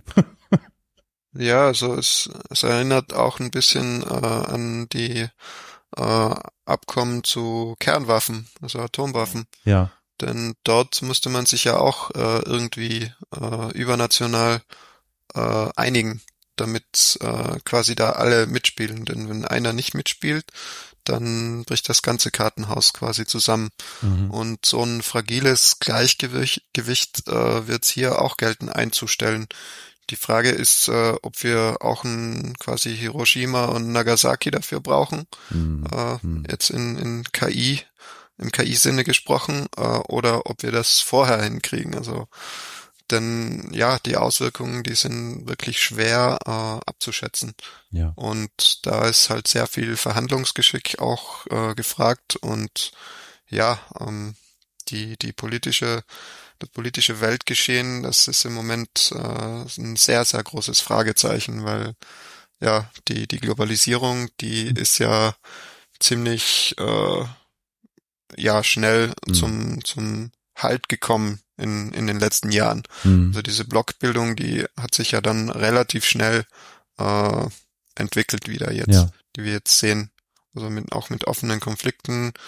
Und ja, also das bleibt sicher äh, spannend. Und äh, eine andere Frage ist dann auch noch, äh, da kommen wir wieder auch, äh, auch wieder auf die Singularität zurück, äh, ist äh, inwiefern wir uns als Menschen auch verändern. Mhm. Denn äh, wir werden irgendwann äh, nicht mehr wirklich äh, mithalten können mit hm. der KI. Rein von der Geschwindigkeit her, äh, jetzt nicht unbedingt von der generellen Problemlösungskompetenz, äh, aber von der rein quantitativen äh, Dimension ja. her. Denn ja. wir können vielleicht schwierigere Probleme noch äh, in absehbarer Zeit lösen als die KI, aber nicht so viele auf einmal. Mhm. Die KI kann mh, dasselbe Problem äh, zum winzigen Bruchteil der Kosten lösen äh, wie eine Menge Menschen, die sich mhm. an, an so ein Problem dran setzen. Und das, der Kostenfaktor, der spielt hier auch eine sehr große Rolle, weil jetzt ist das Ganze einfach billig zu haben. Mhm. Irgendwen fragen äh, und abschreiben von jemandem, das konnte man früher auch. Also das heißt, externe Intelligenz nutzen sozusagen, das ist ja nichts Neues. Nur jetzt wird's richtig billig und äh, ja, das äh, wird dann sehr große Veränderungen mit sich bringen. Um nicht ganz zu dystopisch zu sein, vielleicht noch die Frage, worauf greift ihr denn bei der Bild-Schrifterkennung eigentlich zu? Wie, wie läuft das denn technisch bei euch? Äh, das ist im Wesentlichen auch ein Teil äh, unseres community-orientierten äh, Modells. Also wir äh, äh, sind eben der Ansicht, wenn viele quasi zusammenlegen, dann kann man gemeinsam mehr schaffen. Und das gilt auch für Daten. Also bei uns äh, spielt man halt seine Daten ein, äh, kann seine eigenen Modelle trainieren. Mhm. Man kann die auch dann äh, öffentlich zur Verfügung stellen. Also für registrierte Nutzer halt natürlich. Mhm. Äh, man kann die öffentlich einsehen, aber wenn man sie halt verwenden muss, dann muss man halt einen User-Account für die Software machen. Äh, und wir können auch äh, auf diesen äh, Daten trainieren, ohne dass wir jetzt die Trainingsdaten weitergeben. Also das heißt, wir trainieren dann auch große Sammelmodelle, die es den Usern dann wieder ermöglichen sollen, möglichst schnell einen guten Output äh, zu kriegen, wenn sie neues Material, äh, Text erkennen wollen und ihre eigenen Modelle damit dann wieder schneller zu verbessern. Denn wenn ich jetzt 95% äh, Erkennungsqualität beim ersten Durchlauf ohne Training schon rauskriege, das dann korrigiere und wieder in Modelltraining reinschmeiße, dann bin ich wesentlich schneller, als wenn ich die ganzen Seiten zuerst mal von Hand abtippen müsste. Mhm. Und so, das ist quasi ja eben das Genossenschaftsmodell. Also viele quasi ähm, tun sich zusammen, um eben gemeinsam noch schneller weiterzukommen. Also diese Netzwerkeffekte, die versuchen wir äh, auch zu nutzen. Mhm. Und ja, auf diese Weise können wir dann auch sehr große allgemeine Modelle trainieren, die dann auch für mehrere Sprachen funktionieren und äh, sehr niedrige Fehlerraten auch äh, ermöglichen. Mhm. Wie ist es denn, wie, wie geht's denn bei euch weiter mit der Entwicklung auch? Weil im Moment ist es ja so, man gibt ein Dokument ein und äh, es spuckt einem dann relativ uneditiert den, den Text aus, das Programm. Ähm, arbeitet ihr daran, dass man zum Beispiel dann irgendwie auch sowas hat, dass, äh, dass eben das Programm im, im ausgespuckten Transkriptionstext zum Beispiel die, ähm, ja, die, die, die, ähm, sag mir es doch, die Editierung, die, huh, das Erscheinungsbild eben des Originaldokuments, die Formation genau eben die nachahmt oder wie, wie, wie sieht das aus? Kann das das noch nicht oder wird das zu schwierig? Ähm, wir erfassen schon die Ko Koordinaten mit eigentlich. Mhm. Also ähm, äh, ja, ein, ein, Schriftschnitt oder sowas gibt's ja bei Handschrift nicht genau in der Form. Mhm. Sozusagen, äh, man kann schon eine Schriftart verwenden, die da irgendwie ein bisschen ähnlich aussieht, aber im Wesentlichen geht es uns eigentlich um die Informationsextraktion, also den, den Inhalt der Dokumente zu extrahieren. Denn wenn ich das mhm. Erscheinungsbild irgendwie reproduzieren will, das habe ich ja eigentlich mit dem, mit dem Scan schon. Also das heißt, das kann ich dann leicht transferieren und mir auch die Materialität äh, bis zum gewissen Punkt anschauen. Uns geht es eigentlich wesentlich, äh, im Wesentlichen darum zu wissen, was steht in dem Dokument drin. Und mhm. äh, da äh, bauen wir jetzt gerade auch äh, eine trainierbare Layout-Analyse ein, äh, mit der man dann die Teile äh, des Dokuments auch äh, lernen kann. Also wo mhm. das Modell lernt, äh, zum Beispiel auf einer Karteikarte, was ist hier äh, Name, Geburtsdatum, Beruf, was auch immer, wenn das zum Beispiel eine Einwohnermeldekartei ist.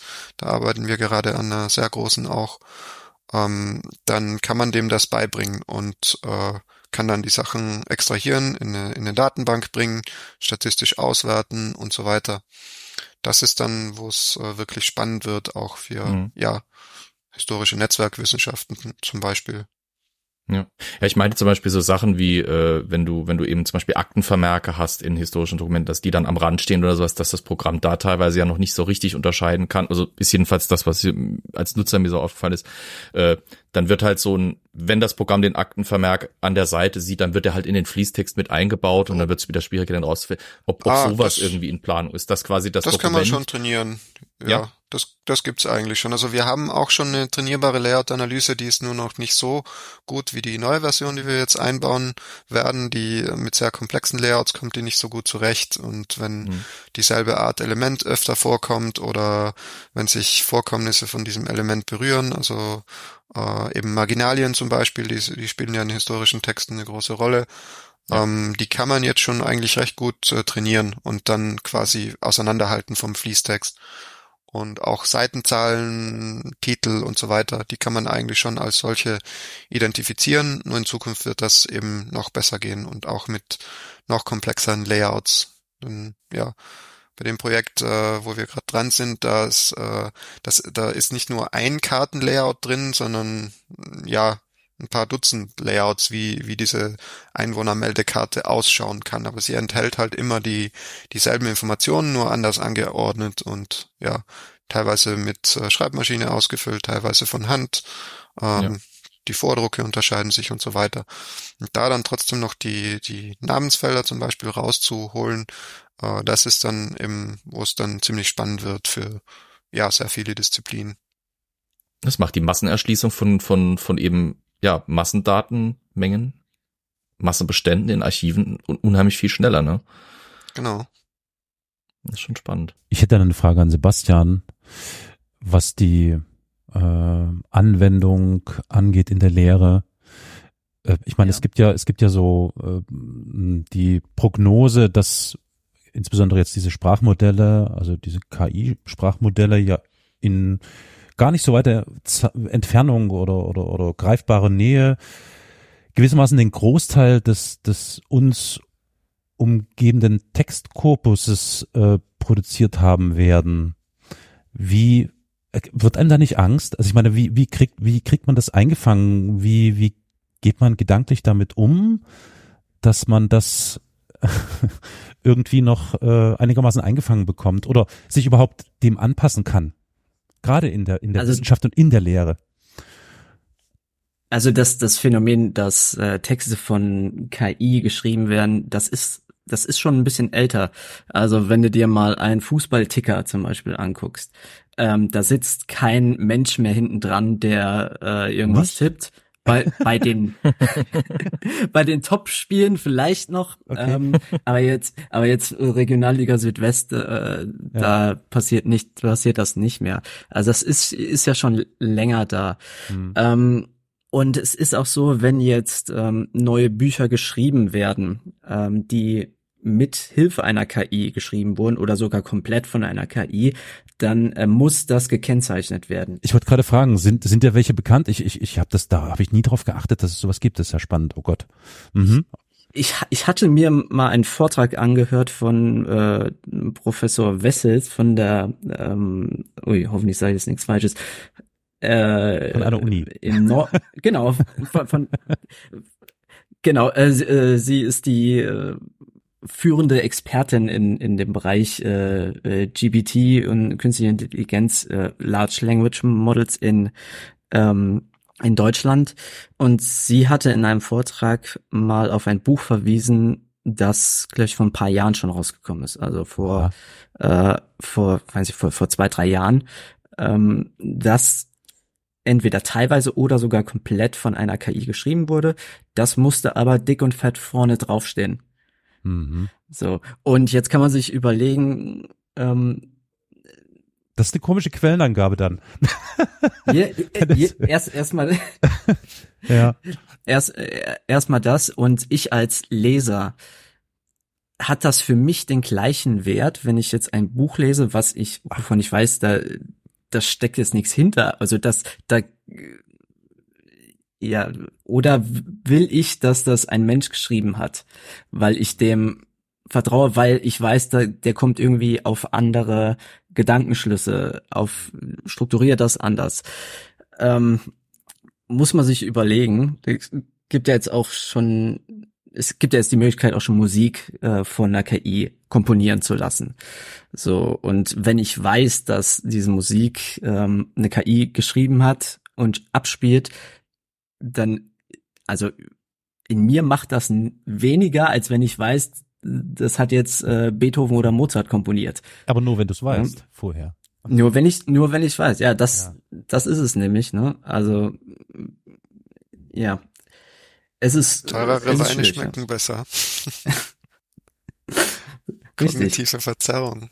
Ja, ja, genau. Aber ist das okay? Aber ich, ich, ich kann mir vorstellen, dass das echt ein Problem darstellt, oder? Für die Forschung und die Lehre, dass irgendwie noch also auf einmal auf der auf dieser kognitiven Verzerrungsebene irgendwie ausgeblendet zu bekommen oder eingeblendet, je nachdem, wie man es braucht, und andererseits eben die die die rein wissenschaftliche Ebene irgendwie zu berücksichtigen, weil letztlich zählt, was am Ende rauskommt. Ja, richtig. Also wenn ich mir jetzt vorstelle, dass ich in fünf Jahren ein Fachbuch in der Hand habe, wo in der Quellen, im Quellenverzeichnis äh, KI 1, KI, KI 2, KI 3 und so weiter steht. Ja. Ähm, also ich würde das, das Buch nicht kaufen oder nicht zumindest den Inhalt nicht mit dem Respekt entgegenkommen, wie wenn sie jetzt von einem Mensch geschrieben wurde. Und es, man muss aber auch dazu sagen, dass solche Bücher, die werden ja trotzdem noch Korrektur gelesen. Also da sitzt vielleicht trotzdem auch noch einer hinten dran, der das nochmal einordnet oder Textbausteine verschiebt. Ähm, aber ja, das ist, das ist eine schwierige Frage. Ich, ich glaube, da kommt es ein bisschen auch wieder auf Qualitätsstandards an, denen ja menschliche Autorinnen und Autoren auch unterliegen.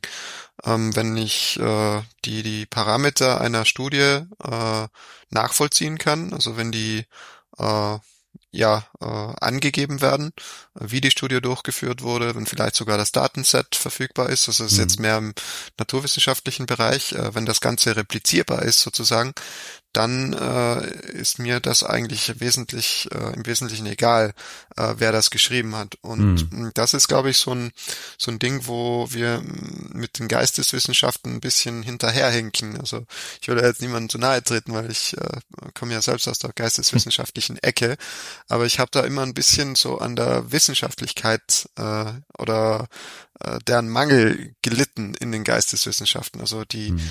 die Geisteswissenschaften, die, die äh, äh, erlegen sich selber nicht so strenge Regeln auf, äh, weil quasi die, die äh, Nachvollziehbarkeit, äh, die Reproduzierbarkeit, die Verallgemeinerbarkeit, die ist nicht so stark gegeben wie bei den sogenannten exakten Wissenschaften. Mhm. Aber das muss nicht so sein, denn man kann auch äh, im, in der Geschichte, in der Sprachwissenschaft, äh, wo auch immer, äh, sehr datenbasiert arbeiten.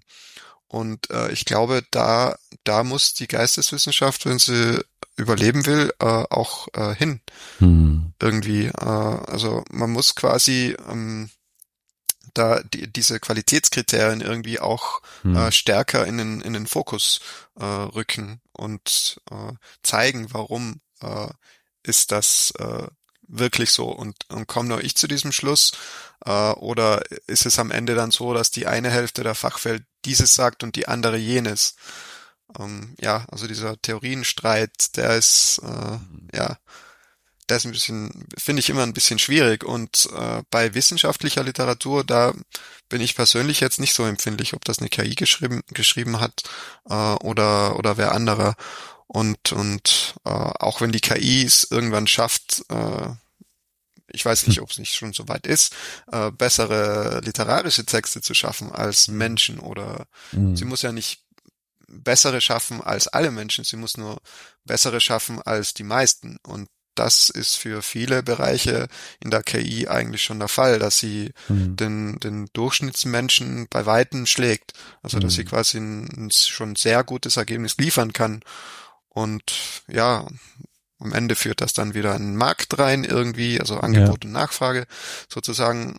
Also ich glaube, da ist viel auch irgendwie so ein bisschen menschlicher Stolz sozusagen dabei. Da ja. kommt jetzt was, was Neues nach, was uns eigentlich Konkurrenz macht, ja. aber ich glaube, da müssen wir einfach ein bisschen offen sein und, hm. und äh, mal schauen, wie wir dann irgendwie, ob und wie wir mit dem Ganzen dann auch verschmelzen. Denn irgendwann, ja, ja wie gesagt, wenn wir da äh, irgendwie äh, noch, noch eine Stimme haben wollen in, in dem ganzen System, dann werden wir früher oder später auch irgendwie da eine, eine gewisse Verschmelzung akzeptieren müssen oder mhm. eben eingehen müssen. Und sind wir wieder bei der Singularität. Aber wahrscheinlich haben wir dann so eine zwei- ja. oder drei Klassengesellschaft. Also es gibt die, die sich das leisten können, die nutzen ChatGBT 4 oder so. Und die, die das Geld nicht haben, die 20 Dollar aktuell oder was, wie viel das kostet, die sind dann bei 3,0 oder 3,5 und da merkt man ja schon die Unterschiede. Da, also das ist ja das Krasse, mhm. wie, wie stark die sich inzwischen wirklich unterscheiden voneinander. Das heißt, man kann dann schon sagen, ja. okay, dieses Aber Buch ist geschrieben von 3-0. oh Gott. Ja, Wenn ich jetzt was? dann sowieso eine, eine Gelegenheit, eine Art Umdenken, zum Beispiel gerade in die Geschichtswissenschaften auch bisschen im, im Aufbau des Faches an sich äh, mhm. zu, zu anzustrengen. Und zwar, wir haben ja im Moment immer noch diesen Fokus, willst du in den Geschichtswissenschaften was sein, musst du publizieren. Mhm. Das schließt natürlich Leute aus, wie zum Beispiel mich, die nicht gerne oder nicht gut schreiben können, die äh, mündlich zum Beispiel stärker sind, aber zum Beispiel beim Hausarbeiten schreiben jedes Mal die absoluten Motten bekommen. Wäre da nicht jetzt vielleicht eine Möglichkeit auch mal zu sagen, okay, die KI nimmt uns das eh in Zukunft zu einem guten Teil ab. Vielleicht sollte jetzt auch mal eine Verlagerung des, des ich sag mal, Anforderungsprofils stattfinden, das, weil äh, ja. ähm, die Hausarbeit als das Prüfungsmedium vielleicht nicht ganz so äh, relevant mehr sein sollte, sondern vielleicht andere Sachen, wie zum Beispiel die Vermittlung äh, von Wissen etc., die mündliche Verarbeitung vielleicht relevanter wird. Aber Flo, da muss ich, Entschuldigung, es, es, dürf, es dürfen gleich alle was sagen, aber Flo, da muss ich nochmal an ein Gespräch erinnern, das du und ich miteinander geführt haben, vor Ewigkeiten, wo du mir ja, genau ja. dein Leid geklagt hast über deine ja, äh, verbalen, mündlichen Fähigkeiten, aber eigentlich so diese, ach, schriftlich nein sorry, aber das gibt's jetzt schon seit zehn Jahren, dass du einfach nur das reindiktierst irgendwo, was du gerade sagst und dann einfach nur noch mal kurz äh, Korrektur liest. Also sorry, das ist ein bisschen. Ja, so einfach ist es nicht. Das probiere ich jetzt schon seit einer Weile und es also, nicht. Aber also Word zum Beispiel kann sich, aber das ist ja eine andere Sache. Aber nee, ich, ich meine halt generell das, das Anforderungsprofil, weil, ja, nee, weil es halt ja, eben klar. sehr schriftliche Fächer sind,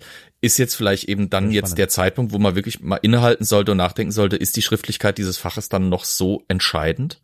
Hm. Ja, also ich, ich denke, dass, wie, wie man sich schriftlich ausdrücken kann, das sollte kein entscheidender Faktor sein bei der Bewertung hm. ähm, von irgendwelchen Arbeiten, sondern es sollte auf den Inhalt ankommen. Also wenn ähm, ich jetzt zum Beispiel irgendeine Naturwissenschaft studiere, Mathe oder so, ähm, ich kann also als Naturwissenschaftler kann man sich tendenziell schlechter ausdrücken, ist weniger eloquent als einer, der äh, Literaturwissenschaften studiert, würde ich jetzt mal behaupten. Ähm, sollte der Idealfall sein, ja. ja, ähm, sollte. Meist darf man sozusagen. man darf sich schlechter ausdrücken können. Man, man, man, man, natürlich. genau. Aber ähm, also da sind die Bewertungsstandards ja auch komplett unterschiedlich. Ne? Also in mhm. jetzt in Mathematik kommt es darauf an, dass man sich so kurz wie möglich, so präzise wie möglich ausdrückt. Ähm, in Literaturwissenschaften dann wird das meistens ein bisschen ausgeschmückt. So, wenn jetzt aber jeder die Möglichkeit hat, äh, auf so eine KI zuzugreifen, die einem ähm, als schlechter Schreiber oder als schlechter Redner ähm, die da hilft, dann denke ich, ist das überhaupt nicht verwerflich und mhm. man sollte, wie gesagt, mehr mehr die Inhalte ähm, bewerten als ähm, den Schreibstil. Mhm. Hm. Das heißt, vielleicht haben wir irgendwann mal Professoren, die im Prinzip so gut wie keine ihrer Texte selber geschrieben haben, sondern nur die wissenschaftliche Vorarbeit gemacht haben und dann der KI gesagt haben, mach mal. Das wird natürlich dann auch eine Frage, wie, wie, wie wird wer berufen, wie wird wer natürlich in die Jobs geholt. Hm. Ähm, ja, das gab es früher auch, das mehr? nannte sich Hilfswissenschaftler und da hat man sich dann als Autor draufgeschrieben. okay, da ist was dran, ja. Okay, stimmt, ja. Das ja. So neu ist das gar nicht. Wie gesagt, externe Intelligenz sozusagen. Ja. Nur mhm. jetzt wird's halt billig. Also jetzt kann es jeder im stillen Kämmerlein machen und naja, sich nicht irgendwie ähm, hocharbeiten, also, bis er 20 Studenten hat, die das dann für ihn mhm. machen. Billig, also da muss ich, sorry, da muss ich nochmal einhaken, weil ihr seid ja eine Genossenschaft, aber billig ist es ja nun nicht, ne? Also ich meine, und zwar nicht ökonomisch, sondern was das an Ressourcen und Arbeitskräften schluckt, wenn ich jetzt von den LLMs spreche, das ist ja immens, oder? Also ich meine, also puh. Mm, ja, also das ändert sich auch gerade. Also die, die, äh, diese quasi fancy und, und äh, trendigen LLMs, die sie wirklich äh, sehr tollen Sachen auch können. Also ich will jetzt nicht sagen, dass das irgendwie nur Schein ist sozusagen, wie eben GPT. Äh, die sind wirklich auf äh, mehreren tausenden Grafikkarten äh, trainiert worden. Hm. Äh, da fließt wirklich richtig viel Strom rein. Aber äh, ein sehr interessanter Forschungsbereich ist auch, äh, die äh, effizienter zu machen und auf äh, kleinere Hardware runterzubringen. Also dass man Oder die dann billige auch, Arbeitskräfte äh, in Afrika. Mhm. Ähm, naja, also. Ja, nein, äh, also ich meine wirklich, dass man quasi auf äh, ja äh, handelsübliche Hardware die auch trainieren kann und das ist mittlerweile schon nicht mehr so weit weg. Also die, da purzeln wirklich die Nullen äh, bei den mhm. äh, quasi Dollar- oder Euro-Beträgen, die man investieren muss, um ein großes Modell zu trainieren. Also man ist da mittlerweile schon so im, im sechsstelligen Bereich, was jetzt für eine Firma nicht mehr so äh, weit außer Reichweite ist, mhm. um auch große Modelle zu, äh, trainieren zu können. Also mit äh, 100.000 Euro plus sowas kann man schon ein bisschen was machen. Mhm. Und äh, GPT-4, ähm, ja, das war schon im äh, Multimillionen-Bereich. Was ich hatte, okay, okay, ich hatte irgendwas von von Kleinwagen im Kopf, Kleinwagenpreis oder so war irgendwie mal aber ich glaube, es kommt immer darauf an, was man jetzt genau für ein Modell trainiert und ja, wie gut klar, das dann klar. sein soll. Aber ich rede jetzt davon, dass man wirklich äh, an die Benchmarks ja. rankommt. Also dass man so 90, 95 Prozent äh, Genauigkeit von GPT-4, also Branchenprimus Standard sozusagen, äh, erreicht. Und das äh, ja kommt mittlerweile schon in einen leistbaren Bereich, jetzt auch für kleinere Unternehmen und äh, teilweise sogar schon für Privatpersonen. Also mit ja ja,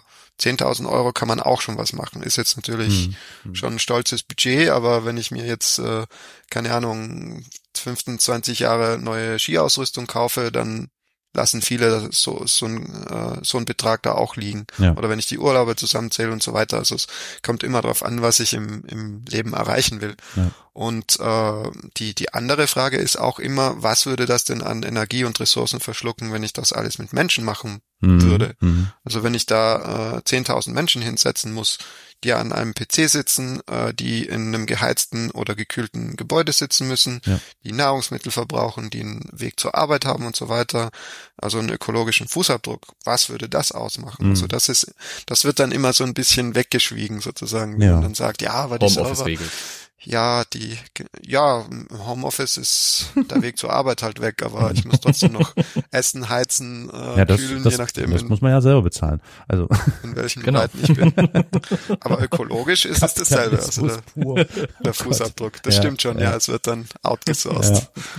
Aber eben so die, die, die Ressourcen, die da reinfließen, die werden auch immer weniger, weil äh, das Zeug eben immer intelligenter und effizienter wird. Hm. Also ja, im Wesentlichen ist es ein Effizienzgewinn. Elias, du hast noch eine Frage? Genau. Äh, mit einem Blick auf die Uhrzeit äh, würde ich mal noch eine Abschlussfrage stellen. Äh, Auch noch eine. dann schieß los.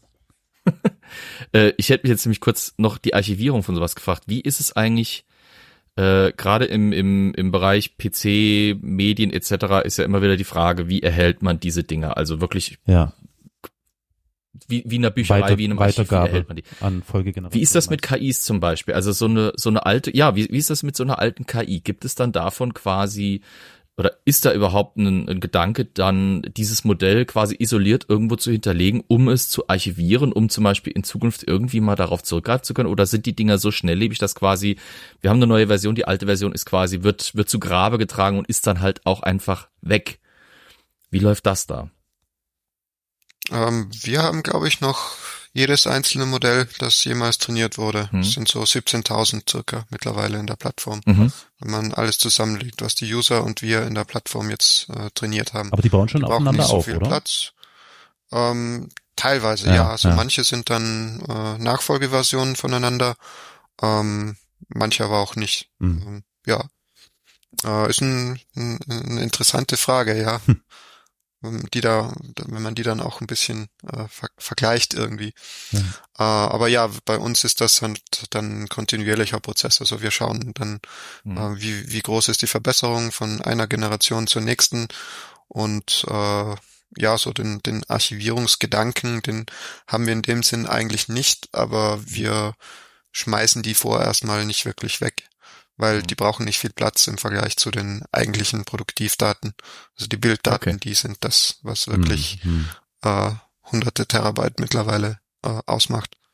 Mhm. Ja gut, aber die sind ja normalerweise auch von woanders gezogen, sind woanders verfügbar. Das im Prinzip das Einzigartige in dem Prozess ist ja quasi KI, ne? Oder? Ja, im Wesentlichen die Trainingsdaten eigentlich, weil ja. das Modell äh, kann man auch mit einer anderen Technologie oder mit derselben Technologie an einem anderen Ort nochmal äh, trainieren. Also die, mhm. die, der eigentliche Wert, der steckt immer in den Trainingsdaten und das sagen wir eigentlich auch den Usern immer. Ihr könnt die jederzeit exportieren mhm. ähm, und habt eigentlich die, die Kontrolle über eure Daten. Im Gegensatz zu Siri, Alexa, wie sie alle heißen. Also die so, ja. saugen die Daten ab, trainieren dann darauf und äh, bieten dir dann den Output, ja, den sie für richtig halten. Und hm. du musst dann damit leben, bis das besser wird oder hm. oder schlechter. Im hm. Idealfall wird's besser. Also die, die wichtigen Daten sind, also es sind wirklich die Trainingsdaten, die in dem Fall entscheidend sind, nicht unbedingt die Modelle, die man trainiert hat ähm, weil das kann man im Nachhinein immer noch rückgängig machen. Also sogar wahrscheinlich sehr viel schneller. Also wenn ich mir jetzt ähm, mal, wenn ich jetzt mal zehn Jahre in die Zukunft schaue und ähm, was wir dann wahrscheinlich für äh, Hardware zur Verfügung haben, dann kann ich ein Modell, was jetzt heute eine Woche trainiert wurde, vielleicht in einer Minute trainieren. Mhm. So, also das Wichtige sind wirklich die Trainingsdaten. Elias, jetzt. Gut, danke. So, Elias, jetzt kannst du. Sorry. ja, zum Abschluss hätte ich jetzt noch eine ganz praktische Frage, so damit wir unseren ZuhörerInnen auch zum Abschluss vielleicht schon was rausgeben. Ich hoffe, ich überfalle euch jetzt nicht so sehr. Ihr könnt auch gerne noch nachdenken. Aber ihr habt hoffentlich äh, mit dem einen oder anderen Programm, äh, KI-Programm zu tun gehabt, ist abseits von Transkribus, was ich ja, ich werde es mir jetzt auch nochmal anschauen. die, die, die Frage, habt ihr noch Tipps für Leute, die jetzt ähm, wissenschaftlich mit KI arbeiten wollen äh, und die ihr hier noch an dieser Stelle mitgeben wollt. Ich weiß, ich, ich befalle euch jetzt vielleicht damit, aber so als Abschluss, so als kleiner äh, Tippgeber, was fällt euch denn da ein? Also ich kann vielleicht was zu sagen. Mein erster Kontaktpunkt mit KI, wo ich mich da wirklich für interessiert habe, war, äh, als ich ein YouTube-Video gesehen habe, ähm, wo erklärt wurde, wie, wie ich selber ein neuronales Netz aufbaue, also wirklich von Grund auf, ohne irgendeine Bibliothek ähm, zu verwenden. Und das hat mich dann auch wirklich so interessiert, dass ich mich nachhaltig auch mit dem Thema beschäftigt habe. Ähm, wenn man jetzt einfach nur ähm, damit spielen will, dann kann ich ganz klar ChatGPT für für Texte empfehlen. Welche Version? Oder ich habe die äh, Vierer-Version. Natürlich, die also, Akademiker wieder. Natürlich. genau. ja. Ja, das hat auch ein ja im Geld. Ja, genau. Ja, ja, klar, bekannterweise. Bekanntlich. ja, äh, der, ja der, der Vorteil von dem äh, von der Vierer-Version ist, ähm, also das große Problem von GPT-3 war ja, dass es nicht wirklich rechnen konnte. Also es konnte sich zwar super ausdrücken, aber halt bei einfachsten Rechnung versagt. Ähm, Im Vierer-Modell gibt es die Möglichkeit, Plugins hinzuzufügen oder einzubinden. Ähm, das heißt, also beispielsweise für mathematische Gleichungen Wolfram Alpha, das ist auch so eine ähm, Plattform, eine KI-Plattform, ähm, die es auch schon, ich glaube, über zehn Jahren gibt, ähm, die mathematische Gleichungen für einen löst. Mhm. Also auch mit Schritt für Schritt Anleitung. Und ähm, in, der, in der Vierer-Version kann man jetzt eben die beiden äh, KIs miteinander verbinden, ähm, so dass man praktisch das Beste aus beiden Welten ähm, erhält. Äh, Kostenpunkt war um die 20 Euro, ne? Äh, Dollar meine ich. Äh, 20 Dollar plus Steuern. Ah, oh, äh, natürlich, VAT wieder. Mhm, VAT. Ja. Äh, sprich irgendwie 23 irgendwas oder so. Hm. Ja. Gut. Aber wenn man es auf einen Euro wieder runterrechnet, 20. ist mal ungefähr ja. bei 20, ja. Okay. Ja, und äh, ich würde sagen, do your own research. Äh, hm. so ist, ist vor allem bei technologischen Themen immer wichtig. Also wenn man glaubt, dass das was für einen ist und dass einen das interessiert, dann fangt einfach mal, keine Ahnung, bei Wikipedia an und dann ähm, ja, wird man schon von ganz allein eigentlich in Kaninchenbau reingezogen. ja. Äh, ja, äh, denn man hangelt sich dann vom einen zum nächsten. YouTube-Videos sind auch ein sehr guter Tipp eben, hm. äh, um sich die Tools zu suchen, die für die für den eigenen Bereich äh, am wertvollsten sind. Und äh, ja, man wird dann sehr schnell sehen, dass äh, da das sehr nutzbringend ist eigentlich. Und ja, ähm, man kann eben mit den Plugins von ähm, ChatGPT mittlerweile auch zum Beispiel äh, den eine Websuche machen lassen. Also das heißt, man kann auch die KI fragen, wie lerne ich KI am besten? Also dieses Rekursive, das ist auch eines der tollen Dinge an der KI. Also man kann die über sich selbst befragen äh, bis zu einem gewissen Punkt. Äh, man kann sie befragen, wie man besser eben was über KI lernen kann. Man kann, äh, das ist auch ein sehr wichtiger Tipp, äh, man kann die KI anweisen, äh, äh, sich Infos von einem zu holen.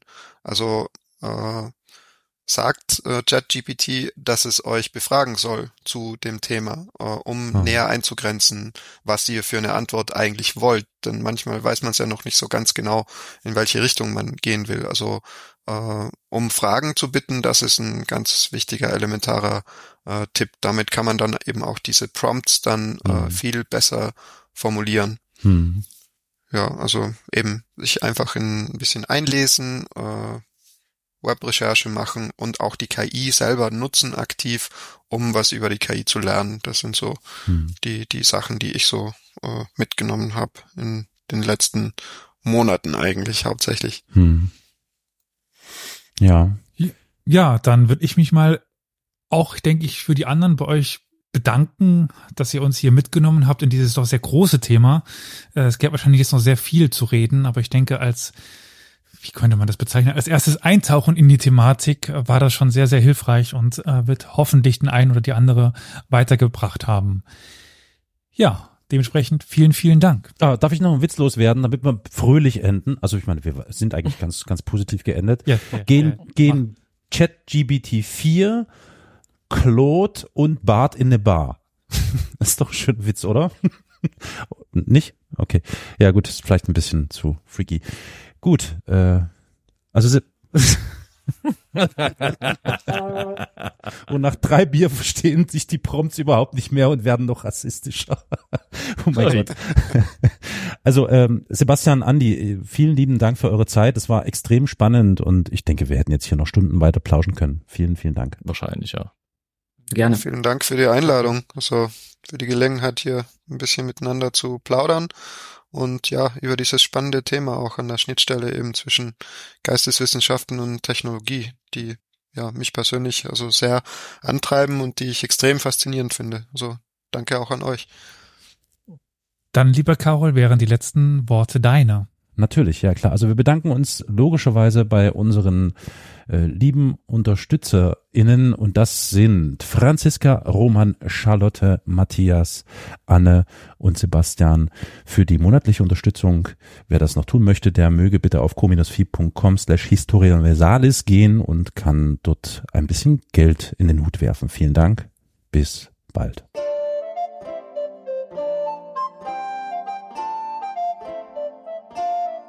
Ich drück mal auf den Knöbel. Shalom, meine Freunde. Pochtwein hast du jetzt verschüttet. Ein bisschen. Dann hast du das Falsche reingemischt. Was? Ja. Nicht wahr? Doch. So, sieht doch schon mal besser aus. Okay, ich bin bright.